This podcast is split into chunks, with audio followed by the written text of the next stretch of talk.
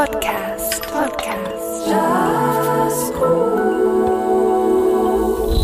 Geschätzte Jazz-Podcast-Hörerinnen und Hörer, willkommen zur Aprilausgabe.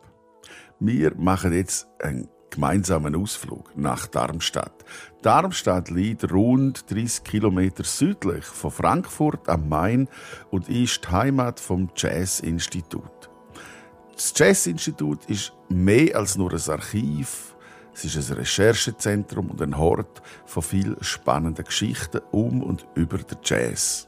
Der musikalische Ausklang wie immer mit dem aktuellen Musiktipp in Kooperation mit dem Magazin Jazz More. Der Musikjournalist Christoph Thurnherr stellt hier in diesem Monat das Trio Lumor vor. Mein Name ist Christian Müller und gemeinsam spazieren wir durch den Jazz-Podcast. Jazz cool. Podcast. Podcast. Jazzgut.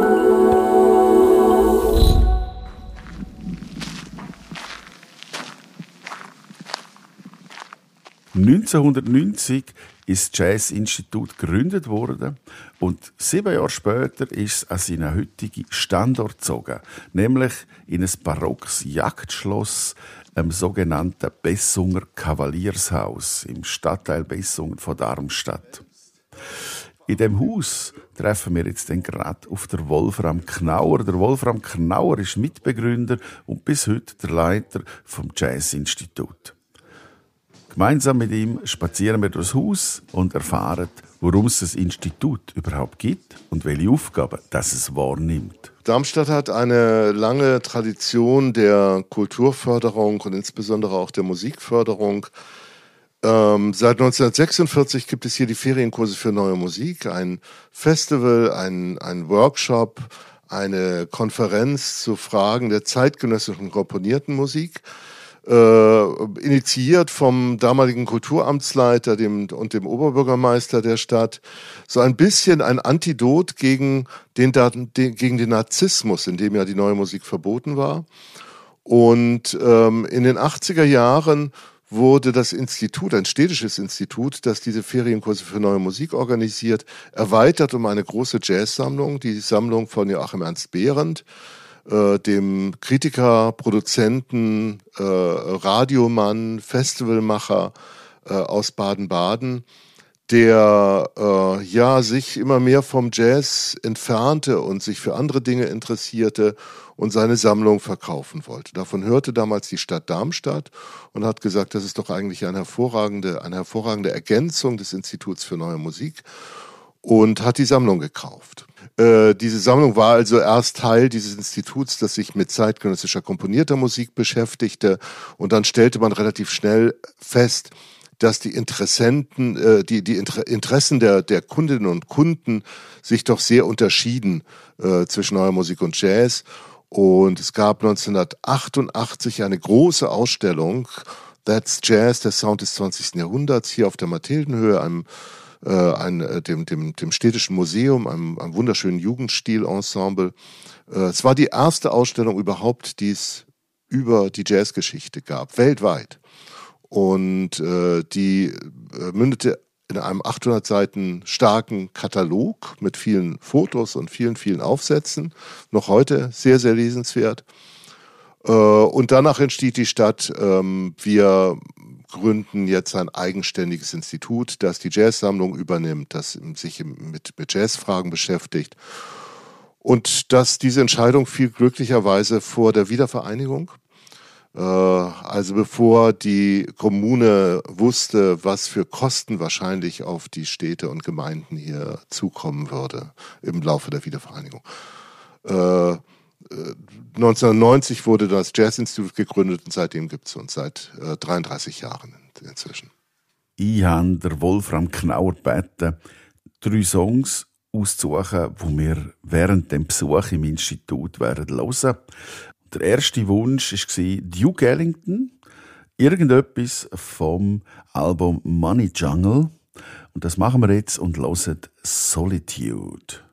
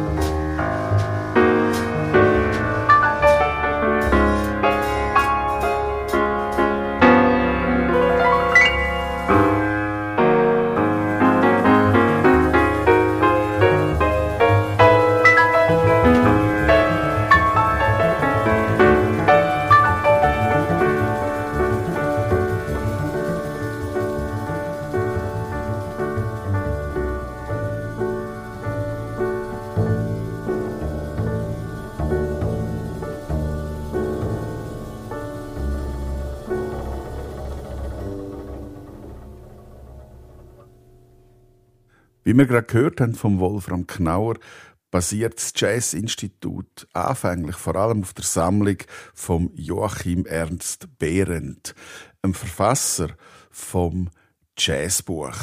Der Journalist und Musikkritiker Konrad Heidkamp hat in der Zeitung Die Zeit 2005 über das Jazzbuch geschrieben. Das ist kein Lexikon, kein Führer oder Guide, es ist das Buch über den Jazz. Er war Journalist, er war ein, ein, ein hervorragender Journalist, vielleicht einer der ganz wenigen Wissenschaftsjournalisten jener, also in, in der Zeit war ja Wissenschaftsjournalismus ähm, in Deutschland zumindest eher verpönt, weil entweder man war Wissenschaftler oder man war Journalist, aber so dieses Zwischending, das es in Amerika immer gab, das gab es hier nicht so sehr.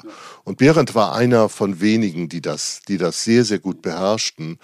Und das macht ihn auch so populär, weil er dazu in der Lage war, komplexe Zusammenhänge so runterzubrechen, dass sie für Laien oder für Leute, die sich mit der Materie nicht so auskannten, relativ leicht zugänglich wurden. Das war auch letzten Endes der Erfolg seines, seines Jazzbuchs, das ja in viele Sprachen übersetzt wurde, dass er dazu in der Lage war, diese komplexe Jazzgeschichte äh, aufzudröseln und zu sagen, also ich behaupte jetzt einfach mal, alle zehn Jahre gab es einen neuen Stil und der sah so und so aus, das waren die wichtigsten Musiker, das waren die wichtigsten Musiker auf ihren Instrumenten, so und so hat sich die Spielmanier verändert.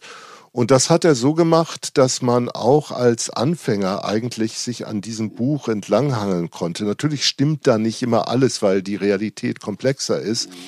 Aber er hat einem ein, eine gute Matrix an die Hand gegeben, mit der man die Jazzgeschichte ganz gut verstehen konnte. Der Wolfram Knauer selber ist Musikwissenschaftler, ist einer von der wenigen, wo auch zum Jazz geforscht hat und forscht, schreibt Bücher, veröffentlicht, publiziert, lehrt, unterrichtet und ist vom ersten Tag an in dem Jazz-Institut daheim. Ich bin Musikwissenschaftler, habe also Musikwissenschaft studiert in Kiel, ähm, habe mich immer für Jazz interessiert. Also Jazz war schon immer so ein bisschen die Leidenschaft, gar nicht so sehr der Studieninhalt.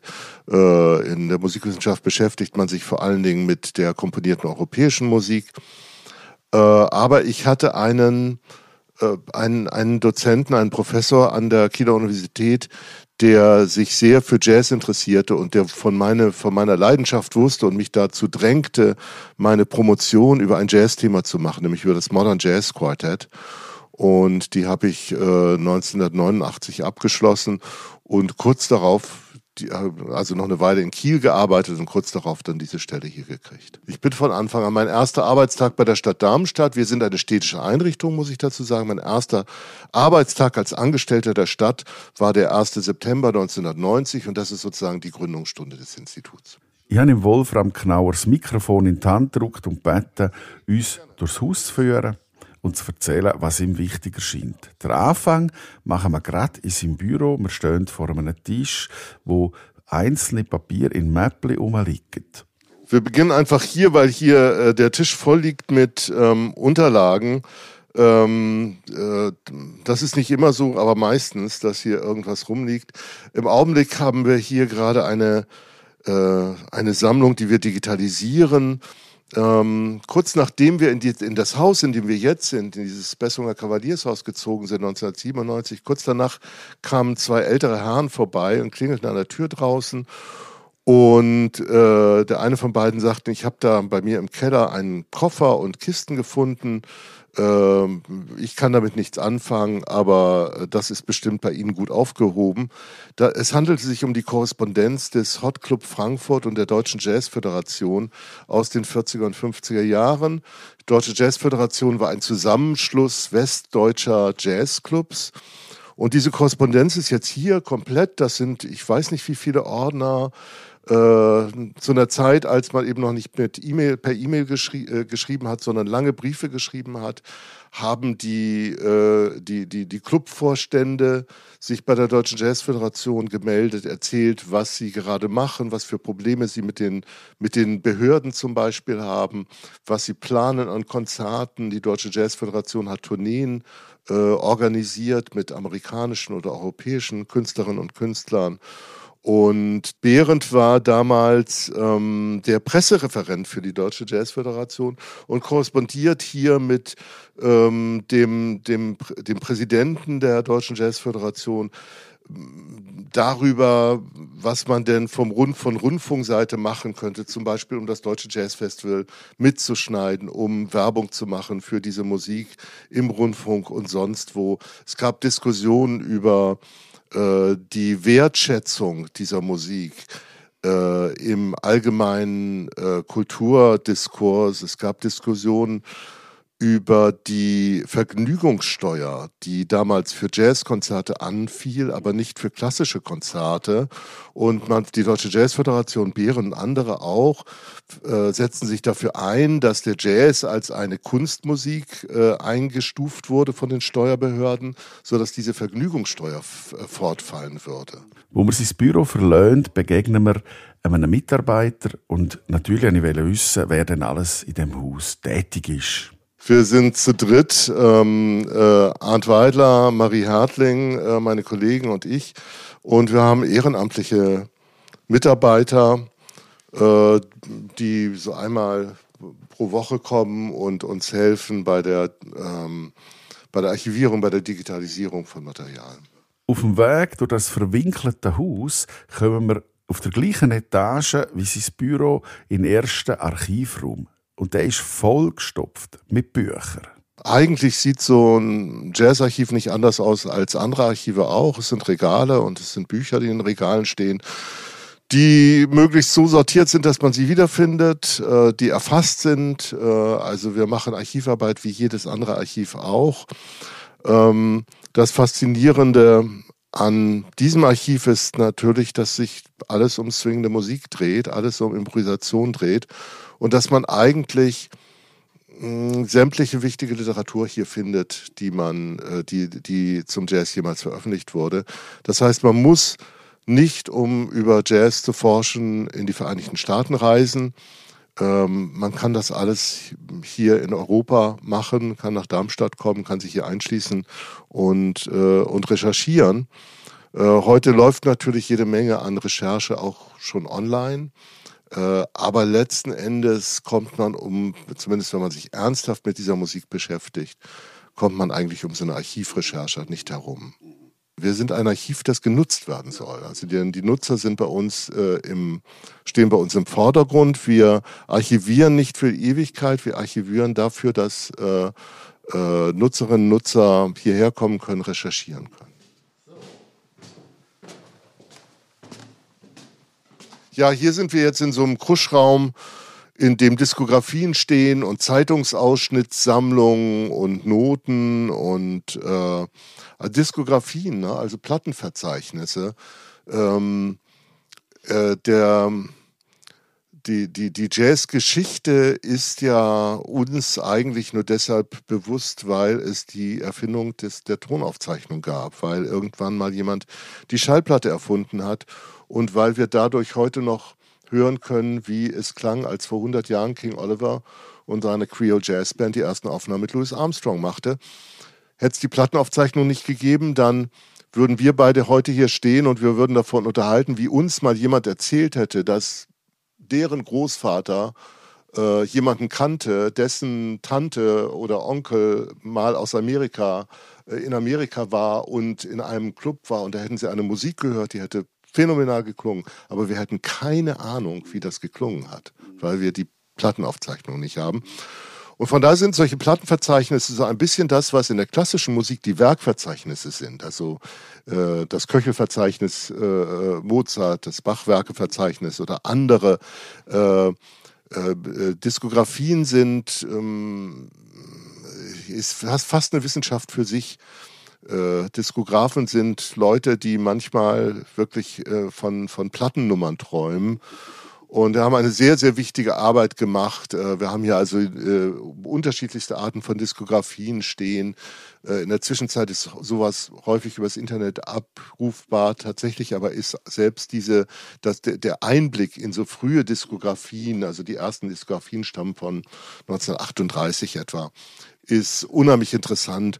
Und wenn man sich dann bewusst macht, dass um so eine Diskografie zu erstellen, die Leute ja, das ging, das war ja nicht so, dass man einfach in die, in die, ähm, in die Plattenfirmenarchive ging und guckte, wer hat da bei einer Aufnahme mitgespielt, sondern man musste Musiker interviewen.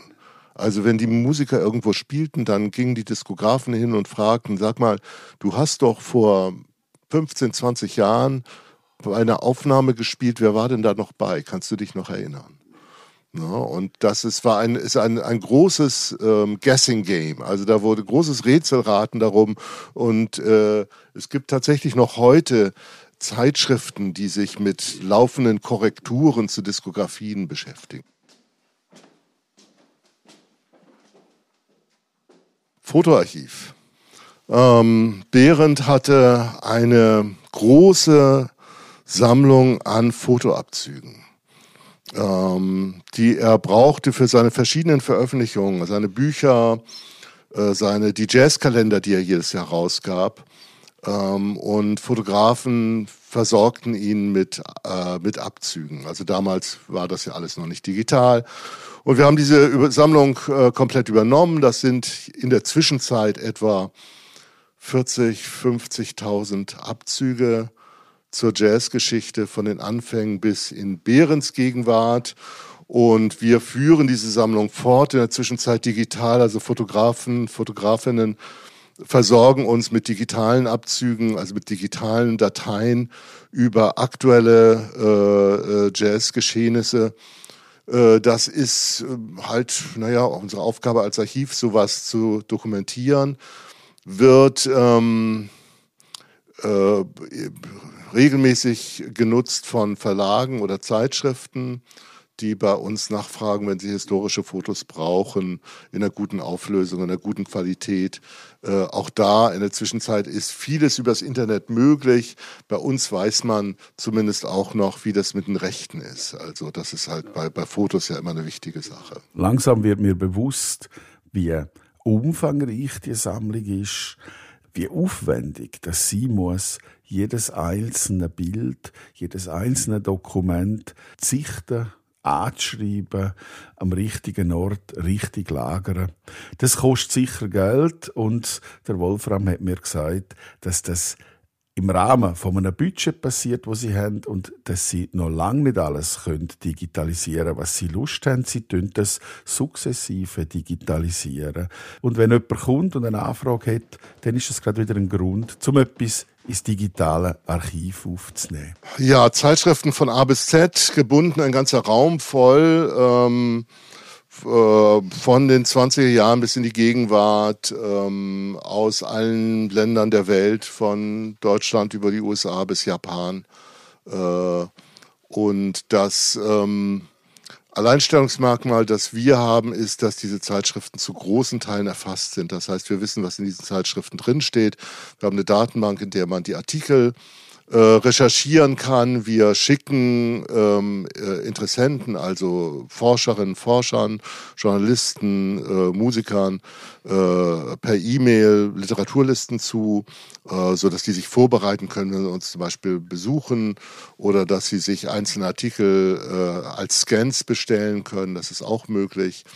Ähm, wir haben äh, sicherlich die Hälfte dieses Zeitschriftenbestands erfasst. Und zwar komplett erfasst. Also, dass wir wirklich jeden einzelnen Artikel da drin äh, erfasst haben. Täglich kommen etwa 30 bis 50 Rechercheanfragen im Jazz-Institut an. Die meisten davon kann man mit einem Klick erledigen, so der Wolfram. Gewisse sind dann aber auch wieder aufwendiger. Und warum so viele Anfragen kommen, hat auch noch ganz einen anderen Grund. Ja, warum sind so viele? Weil wir ähm, international arbeiten. Also die Anfragen kommen auch wirklich von überall her, also aus den USA, äh, äh, genauso wie aus, aus Europa oder sonst woher. Ähm, der einzige Studiengang zur Jazzforschung an der Rutgers University in Newark, New Jersey, ähm, äh, die, die, die Studierenden dort müssen, wenn immer sie eine, eine Hausarbeit schreiben, sich zuerst nach Darmstadt wenden. Das ist insbesondere deshalb ganz amüsant, weil an derselben Universität quasi zwei Räume weiter das weltgrößte Jazzarchiv existiert. Ähm, aber wir sind zum, wir sind, wir sind, was, äh, was die, die, die Aufarbeitung unserer Literatur anbelangt, also die Erfassung der Literatur, sind wir einfach ähm, weiter als die. Das ist kein Zufall, sondern als wir anfingen, zu, äh, unser, unser Archiv zu strukturieren, da wussten wir schon, was die anderen Archive machen. Wir haben uns ja umgehört, haben gesagt, was, wo, wo, wo sind deren Schwerpunkte, wo sind die besonders gut drin, was fehlt. Und wir sind dann in, haben dann versucht, das, was fehlte, auszugleichen. Und das macht sich jetzt äh, so ein bisschen bezahlt, dass, das, äh, dass man tatsächlich in amerikanischen Dissertationen oder äh, musikwissenschaftlichen Arbeiten über Jazz an irgendeiner Stelle das Jazzinstitut Darmstadt erwähnt find, findet. Das find, da, da bin ich mir ganz stolz drauf. Auf dem Weg in den nächsten Raum bleibt der Wolfram vor einer Kiste stehen, wo ich so komische Fratze angrinst eine Kiste mit einer bunten Maske. Wir haben vor zwei Jahren die Sammlung von Hartmut Gerken übernommen. Hartmut Gerken war äh, ein Poet und äh, Kulturmanager, hat lange Zeit fürs Goethe-Institut gearbeitet, äh, unter anderem äh, Posten in Griechenland und in Ägypten gehabt und er ist äh, Jazzfans bekannt als einer der größten Sun Ra-Sammler und Sun Ra-Kenner. Dieses Sun Ra-Archiv ist ähm, das die, die, die größte Recherchesammlung zu Sun Ra, äh, ich würde mal sagen, weltweit und sorgt, sorgt, seitdem wir sie haben, dafür, dass wir relativ häufig Besucher kommen, die nur deswegen kommen. Äh, jetzt gerade vor drei Wochen waren ähm, amerikanische, war ein amerikanischer ähm, äh, Forscher hier, der für einen Dokumentarfilm ähm, quasi die Vorrecherche gemacht hat über einen Dokumentarfilm über Sun Ra, der von einem renommierten afroamerikanischen äh, ähm, Regisseur gedreht werden wird.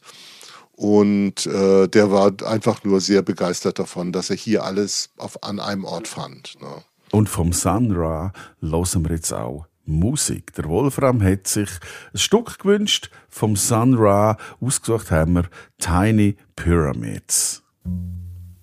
thank you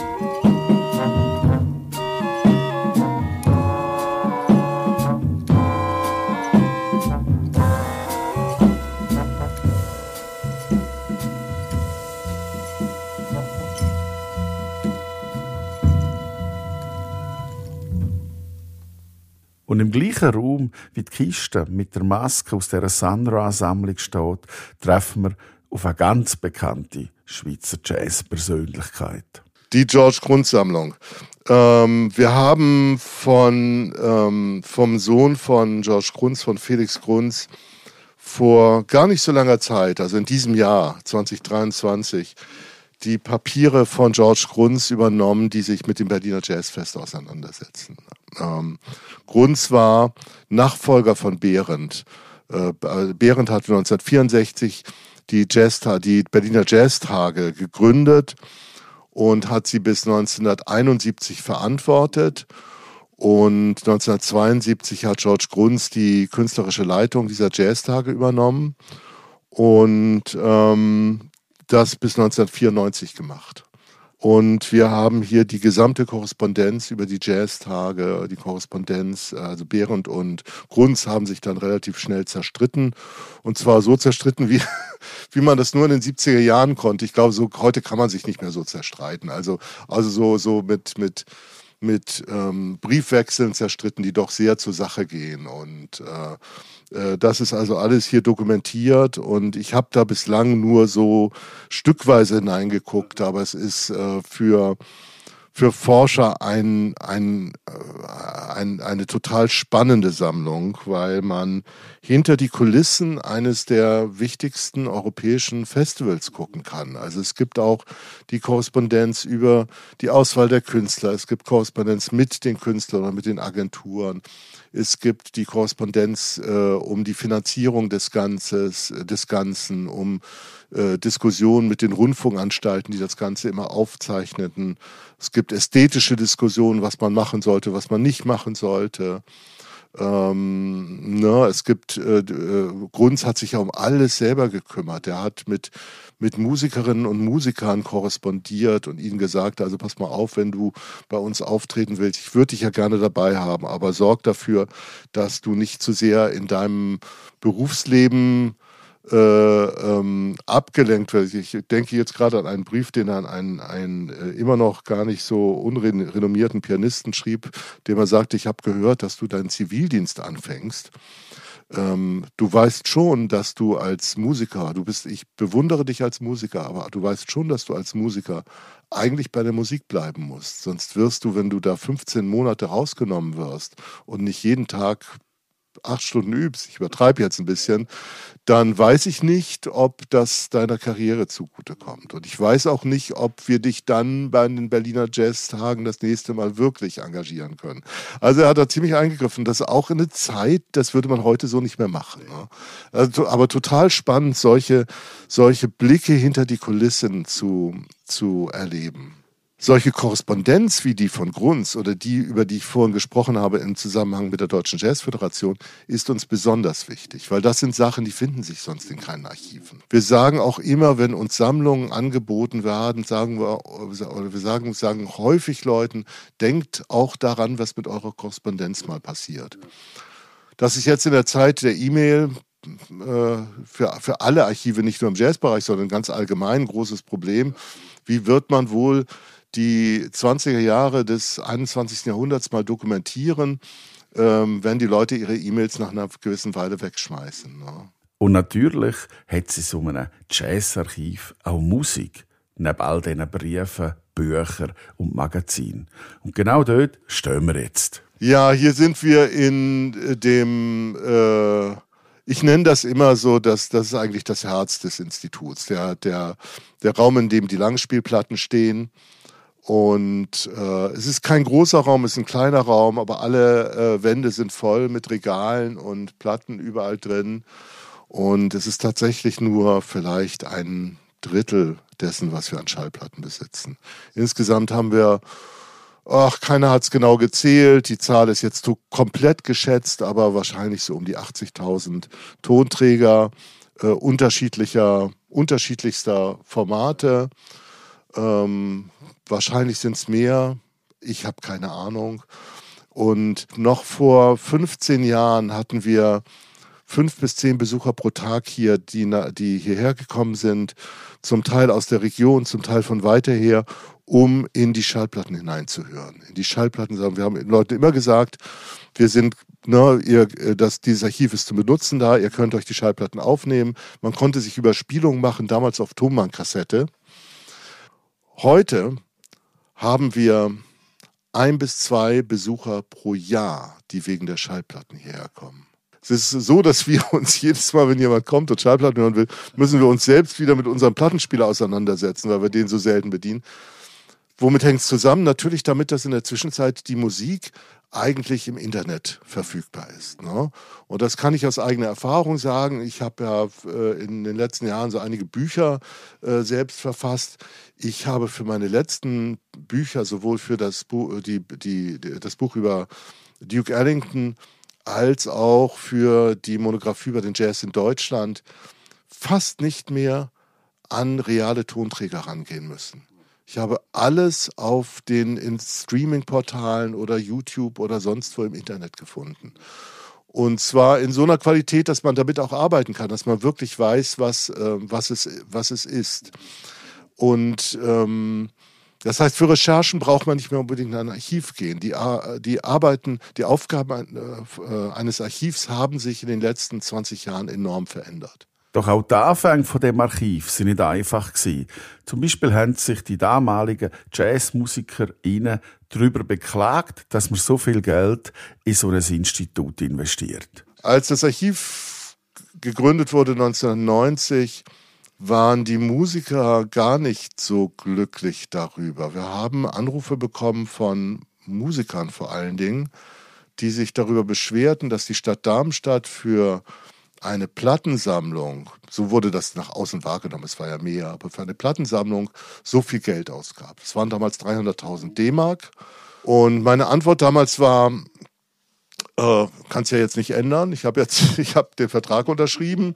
Ähm, wir können das jetzt nicht auflösen, nur weil ihr das wollt. Was können wir denn machen, wovon ihr was habt? Und da war eine der, der Antworten, die wir am häufigsten bekamen, naja, wir bräuchten Gig Guide, wir bräuchten Verzeichnis von Spielorten. Ähm, jeder Musiker, jede Musikerin, jeder Konzertagent hatte so seine eigene Liste im Schreibtisch liegen von Spielorten, die gut waren, wusste so in etwa, wie man eine Tournee zusammen bastelt, äh, aber zahlreiche hatten das auch nicht. Und dann haben wir relativ schnell angefangen, tatsächlich solche Listen vorzulegen äh, 92 die erste Ausgabe des Wegweisers Jazz, äh, in dem wir Clubs verzeichneten in ganz Deutschland. Also auch das recherchieren zu einer Zeit, als es kein Internet gab. Also wir haben uns die Stadtmagazine von allen Städten in Deutschland zuschicken lassen, dann durchgeguckt äh, für zwei, drei Monate, wo spielt Jazz, dann die Leute kontaktiert, angerufen, gefragt, wie viel macht ihr, habt ihr ein, was habt ihr für ein Instrument auf der Bühne stehen, etc. In der Zwischenzeit ist das ins Internet äh, gewandert. Auf unserer Website kann man den Wegweiser Jazz äh, ähm, kostenfrei nutzen. Also das ist eine Datenbank in der Zwischenzeit. Aber es war für uns so der Einstieg, deshalb erzähle ich das, in einen anderen Teil unserer Arbeit, nämlich in die Lobbyarbeit. Haben dann mitgewirkt daran, dass die, äh, sich hier in Deutschland eine ein Verein, ein, eine Vereinigung gegründet hat, die Bundeskonferenz Jazz, die auf Bundesebene versucht, die Situation von Musikerinnen und Musikern zu verbessern äh, oder überhaupt die Jazzszene zu fördern. Die Bundeskonferenz Jazz hat unter anderem das German Jazz Meeting mit ins, so, so ein Showcase-Festival mit ins Leben gerufen den Applaus äh, initiiert. Das ist ein Spielstättenprogrammpreis, der von der vom, vom Bundeskulturministerium ausgerichtet wird oder den Deutschen Jazzpreis, der jetzt in zwei Wochen wieder vergeben wird. Also all das sind so, das haben nicht wir erfunden, aber diese, diese Lobbyarbeit war sehr wichtig und wir sind da relativ schnell hineingerutscht und dadurch, dass wir unabhängig sind, von, und zwar wirklich von allen, als eine städtische Einrichtung, man muss das immer wieder betonen, die Stadt leistet sich sowas, unabhängig sind, festbezahlt, festbezahlte Angestellte, hatten wir ein anderes Standing als meinetwegen eine äh, Lobbyorganisation wie die Deutsche Jazz Union, die ein Verein, eine, eine, eine Interessenvertretung der Musikerinnen und Musiker ist. Und ähm, das hat, äh, glaube ich, der, der, der, dem, dem Stellenwert des Jazz hier in Deutschland sehr geholfen. Neben dieser intensiven Arbeit im Institut, im Archiv oder jetzt gerade auch die genannte Lobbyarbeit, hat es im Keller vom Institut auch einen kleinen Musikclub. Der Wolfram hat mich kurz abgeführt. Es hat dort eine Bar, ein Flügel, ein Schlagzeug auf einer Bühne. Dort finden regelmäßig Konzerte statt, organisiert vom Institut selber, aber auch von ganz anderen Organisationen. Für den letzten Teil von unserem Gespräch haben wir uns ins Perkli vor dem Institut gesetzt. Und ich wollte wissen, ob dann auch die jungen JazzmusikerInnen sich für das Institut interessieren und es nutzen.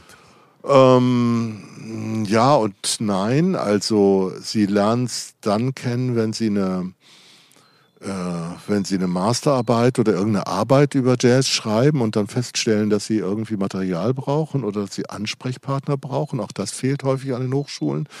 Ähm, Ansprechpartner, mit denen Sie mal über das Thema oder die, die These, die Sie da vertreten, äh, reden wollen. Ähm, wenn die Hochschulen hier in der Region sind, dann haben wir eigentlich mit den meisten Hochschulen, äh, denen haben wir immer angeboten, kommt doch mal vorbei. Und wir arbeiten sehr eng mit der, vor allen Dingen mit dem Jazzstudiengang in Mainz zusammen, haben dort auch eine Veranstaltungsreihe, die Mainzer Jazzgespräche, die wir von hier aus äh, organisieren, wo wir versuchen, so ein bisschen äh, interdisziplinär ähm, über Jazz zu sprechen, also äh, äh, Musiker, Musiker und Musikerinnen, äh, Wissenschaftler aus anderen Bereichen, Musikwissenschaftler äh, zusammenzubringen, um über einzelne Themen mal zu sprechen und immer auch, immer auch die Studierenden selbst mit dazu zu bringen. Äh, letztens haben wir eine Sendung gehabt über die Zukunft des Jazz im Radio und haben dann eine Podcasterin dabei gehabt und eine vom öffentlich-rechtlichen Rundfunk und haben dabei festgestellt, also dass die Studierenden völlig äh, von den Studierenden, die alle so in frühen Zwanzigern ist, niemand mehr Radio hört. Niemand mehr. Niemand. Kein einziger. Wir haben noch eine, vielleicht eine Sache, die mir durchaus wichtig ist. Ähm, wir äh, alle zwei Jahre veranstalten wir unser, unser Darmstädter Jazz Forum, äh, eine Konferenz, ähm, mal deutschlandweit, mal international, ganz unterschiedlich, zu immer einem einzelnen, einzelnen Thema, ähm, äh, bei dem wir äh, auch versuchen, interdisziplinär vorzugehen, vor allen Dingen aber Musikerinnen und Musiker mit einzubinden. Also nicht nur Wissenschaftler äh, unterschiedlicher Disziplinen, sondern immer auch Leute, die selbst die Musik machen, mit dabei zu haben, um über äh, bestimmte Themen zu reden. Da haben wir mal vor, vor einigen Jahren ein ein Forum gemacht über Gender and Identity, wo es eben nicht nur um Frauen ging, sondern ganz allgemein überhaupt, wie spiegelt sich eigentlich Identität in dieser Musik, wie sind die aktuellen Diskussionen darüber. Äh, wir hatten äh, unser letztes Jazzforum, da ging es um Diversität im Jazz. Und äh, unser, das Jazzforum, das wir jetzt in diesem Herbst machen werden, Ende September, hat die Überschrift Destination Unknown, die Zukunft des Jazz. Da werden wir also Musiker und Musiker, Veranstalterinnen, Veranstalter, Journalisten, Wissenschaftler ähm, für drei Tage zusammenbringen die so ein bisschen darüber reden, was ist eigentlich, also zum Teil über ihren Traum von einer Zukunft, zum Teil aber auch darüber, was ist eigentlich nötig, um dieser Musik eine Zukunft zu geben. Ist es tatsächlich noch sinnvoll, von in, in diesen Genrebegriffen zu denken, also wirklich noch in so einem Begriff wie Jazz zu denken, wenn sich doch die Realität eigentlich ganz anders darstellt. Das Engagement, die Leidenschaft und der Einsatz weit über die Archivarbeit aus, wo der Wolfram und sein Team an den Tag legen, hat mich sehr inspiriert und beeindruckt. Und beeindruckt ist wohl auch sein Chef gewesen, nachdem er privat verreist ist nach New York. Wir sind eine Einrichtung der Stadt Darmstadt, also die, äh, die, die, unser Chef, mein, mein Chef, mein direkter Vorgesetzter ist der Oberbürgermeister, der zugleich Kulturdezernent ist. Und der jetzige Oberbürgermeister war eigentlich nie großer Jazz-Fan, war immer Jimi Hendrix-Fan. Und ich habe ihm immer, immer versucht zu erklären, dass Jimi Hendrix eigentlich auch Jazz ist. Aber das hat er, glaube ich, nie so richtig geglaubt. Ähm, jedenfalls ist der irgendwann nach New York in Urlaub gefahren mit seiner Frau zum ersten Mal. Sie haben sich eingemietet in einen äh, Bed and Breakfast in Brooklyn. Und ähm, äh, er, wenn man aus Darmstadt kommt, in der Weltgeschichte rumreist und erklärt, woher man kommt, dann definiert man sich nie als Darmstädter, sondern man erzählt immer, ich komme aus Darmstadt, das ist eine Stadt 30 Kilometer südlich von Frankfurt. Weil Frankfurt kennt jeder, Darmstadt kennt eben nicht unbedingt jeder. Und so passiert es da auch. Der Oberbürgermeister mietete sich da ein. Sie packten ihre Koffer aus, gingen runter, unterhielten sich mit der Pensionswirtin und die fragte, ja, wo kommt ihr denn her? Und er sagte, ja, ich bin Oberbürgermeister in Darmstadt und wollte weiterreden. Er unterbrach sie ihn und sagte, Darmstadt, the famous Jazz Institute Darmstadt. Und er war wie geplättet und schrieb mir am selben Tag noch eine Nachricht, Wolfram, wir müssen sprechen. Ich wusste nicht, worum es ging. Ähm, weil ihm bewusst wurde, dass diese, ähm, dieses Investment in Kultur, äh, eben nicht nur ein weicher Standortfaktor ist, sondern es ist weit mehr. Es ist ein, es ist ein Investment in äh, den Namen, den äh, ein, in das Renommee einer, einer Kommune äh, und zwar nicht nur deutschlandweit, sondern weltweit. Mit diesen Wort verabschieden wir uns vom Jazz-Institut in Darmstadt, das Institut, wo allen interessierten BesucherInnen, MusikerInnen jederzeit offen steht, vielleicht kurz das Telefon geben, ob es denn passt. Der Wolfram und sein Team nennt sich sicher gern Zeit. Und jetzt kommen wir zum letzten Musikwunsch vom Wolfram und der sagt er gerade selber an. Spiel was von Christopher Dell, ähm, Vibraphon mit ähm, Jonas Westergaard und Christian Lillinger. Warum? Weil Christopher Dell erstens Darmstädter ist und zweitens auch ganz stark durch diese verschiedenen Traditionen hier in der Stadt geprägt ist. Also sich mit Komposition auseinandergesetzt hat, immer bei den Ferienkursen war und eine unheimlich komplexe Musik macht, die trotzdem einen Drive hat, der so wahnsinnig ist.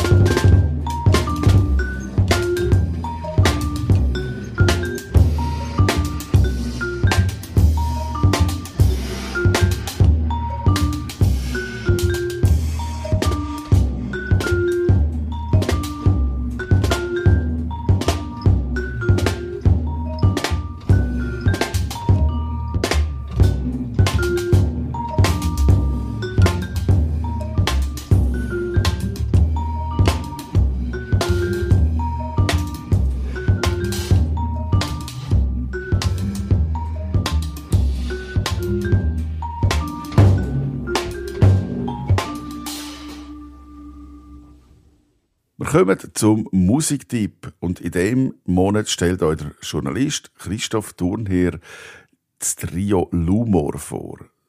Der Musiktipp wird euch präsentiert in Kooperation mit dem Magazin Jazz and More.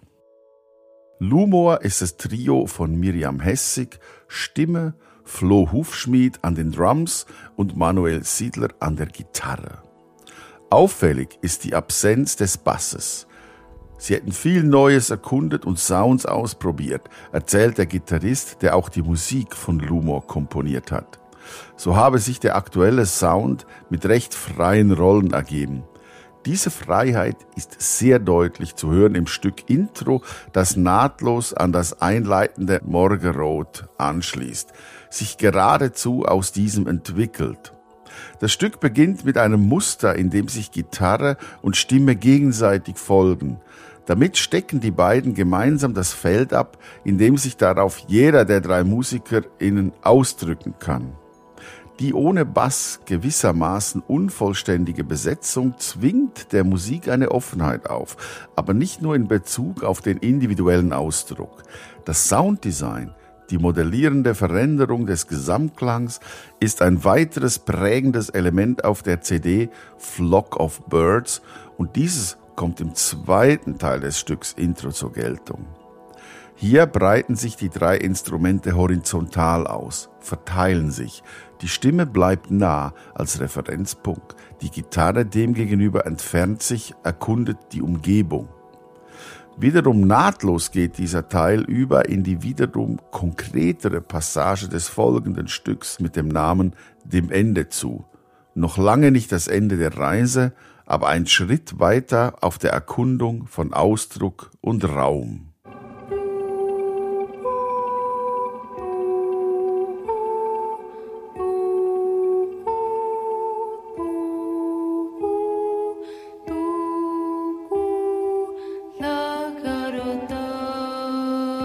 yarından